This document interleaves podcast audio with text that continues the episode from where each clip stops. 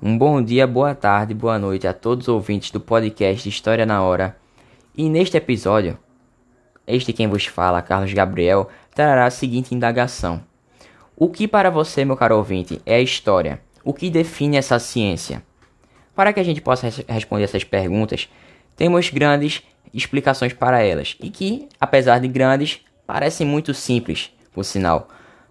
A primeira delas é que todos nós somos personagens da história e que a cada grande acontecimento a humanidade estremece, se sacode, mas depois volta a repetir os mesmos erros. Isto está intrinsecamente relacionado à definição do que é história. É também importante dizer que a humanidade está acostumada com grandes perdas e avanços, mas é perceptível é, que a humanidade ela busca sempre o caminho contrário. Mas por que isso? O ser humano é um animal contraditório. A razão, por vezes, tenta se aproximar do homem, mas ele insiste em se afastar dela. A história vem se transformando. A história é con conversa, diálogo. Estamos escrevendo nossa história. Podemos ser protagonistas ou coadjuvantes. Mas o que é história e para que ela serve? Ela nos faz refletir e não repetir os mesmos erros anteriores. Olhar para o mundo à nossa volta. Ciência que nos faz pensar, trazer o resultado a partir de repetições. A ciência que permite no passar dos tempos, a tentativa de tomarmos atitudes diferentes do que fizemos no passado, para que nos, nos beneficiemos no futuro.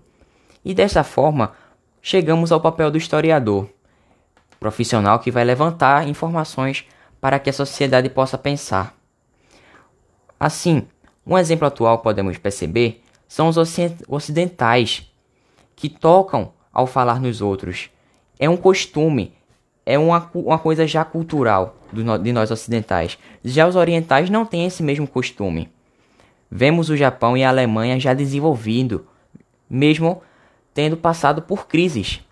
E o nosso país, o Brasil, vem de uma crise há muito tempo. Mas por quê? O que nos falta?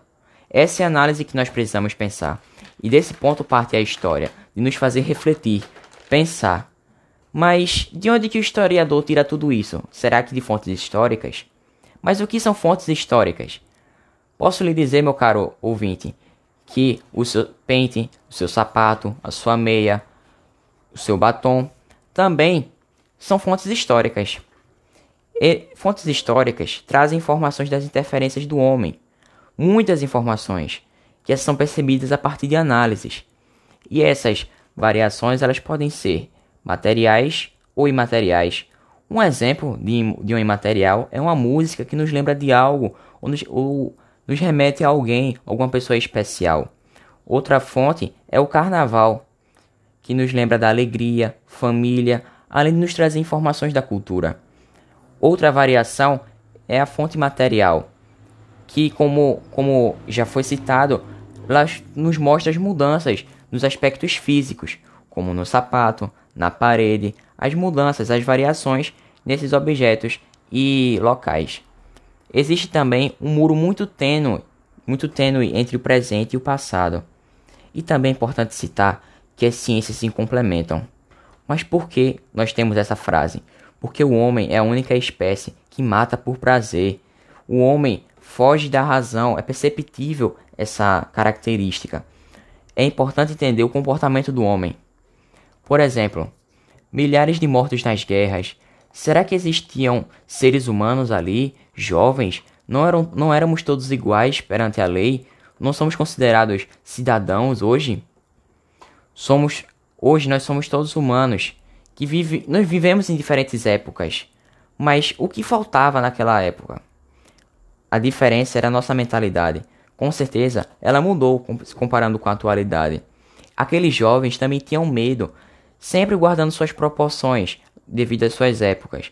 A mentalidade muda, as pessoas se adaptam às dificuldades, mas o ser humano é um animal complexo. Por isso a ciência e a história não é somente a principal, ela precisa ser complementada por outras. Qualquer ciência, contanto que ela ajude no entendimento do ser humano. A exemplos temos que falar. Com a Revolução Industrial, o processo de industrialização aumentou Consequentemente, houve o aumento do efeito estufa. E esse estudo torna a ciência como social, visto que ela torna o ser humano como centro dos estudos de suas ações e os seus impactos também. Desta forma, para sintetizar tudo o que nós entendemos, vamos ao conceito, que pode ser muito variado. Na verdade, ele varia conforme todo momento. Eu vou te dar um conselho, um, um conceito agora, e logo depois de 5 minutos eu posso dar outro conceito, daqui a 10 minutos outro diferente. Então vamos ao que eu vou fazer agora. História é uma ciência que estuda o homem, nos variados tempos, para melhorar a sua existência, ou seja, minimizar seus erros, seus erros, aprender com eles, mesmo que a humanidade volte a re realizar o mesmo. O que dessa forma a gente pode entender que história também pode ser dita como o que eu posso compreender para que isso facilite minha vida.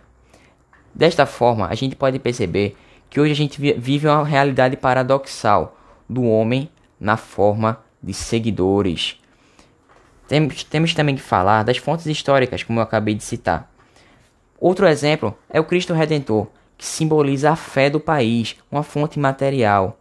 Já a fé em si é uma fonte imaterial. Outra fonte histórica é o São João, que remete a sentimentos bons, comida, chapéu.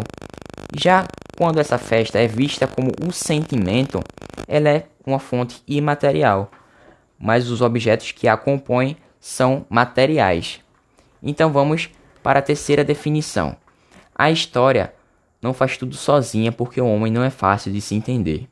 O conceito de, de ser homem era diferente na época, nas épocas passadas. Fumar era algo necessário para ser homem. Cigarro era motivo de muito prestígio. Desta forma, as marcas de cigarro evoluíram bastante. Percebeu-se o aparecimento de câncer, dentre outros problemas, além de jovens usuários. Era um sinal de que era necessário repensar nossas atitudes. Será que aquilo estava beneficiando a população ou simplesmente atrasando o país? Hoje, as carteiras de cigarro têm imagens para tentar sensibilizar as pessoas, mas isso virou uma piada. Apenas o homem, em sua piada machista, tenta minimizar os efeitos.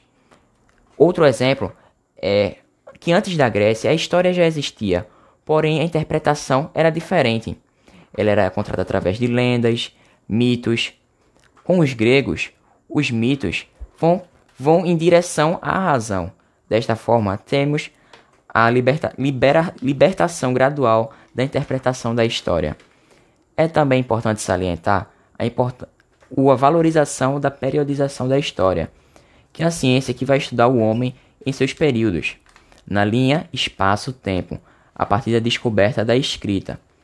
É também é, é como uma, uma, uma linha do tempo em que colocaremos a divisão de pré-história, história, paleolítico, neolítico, história média, antiga, moderna e contemporânea, dentre as suas divisões também. Mas tudo isso pode também se relacionar com a nossa história brasileira, já que antes o que era considerado história eram fatos que não incluíam todas as fontes. É perceptível também a predominância de historiadores europeus, sempre com referências a seus continentes.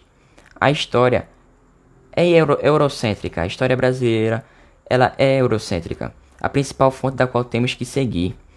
Dessa forma, os, os europeus tinham a missão de resgatar esses povos, revelando o etnocentrismo, em que a gente vai falar sobre essa, essas definições nos próximos episódios do nosso país em seus diálogos com a cultura, da, com a história geral e a história brasileira. E é isso. Agradeço pela sua participação. Fique com Deus e até uma próxima.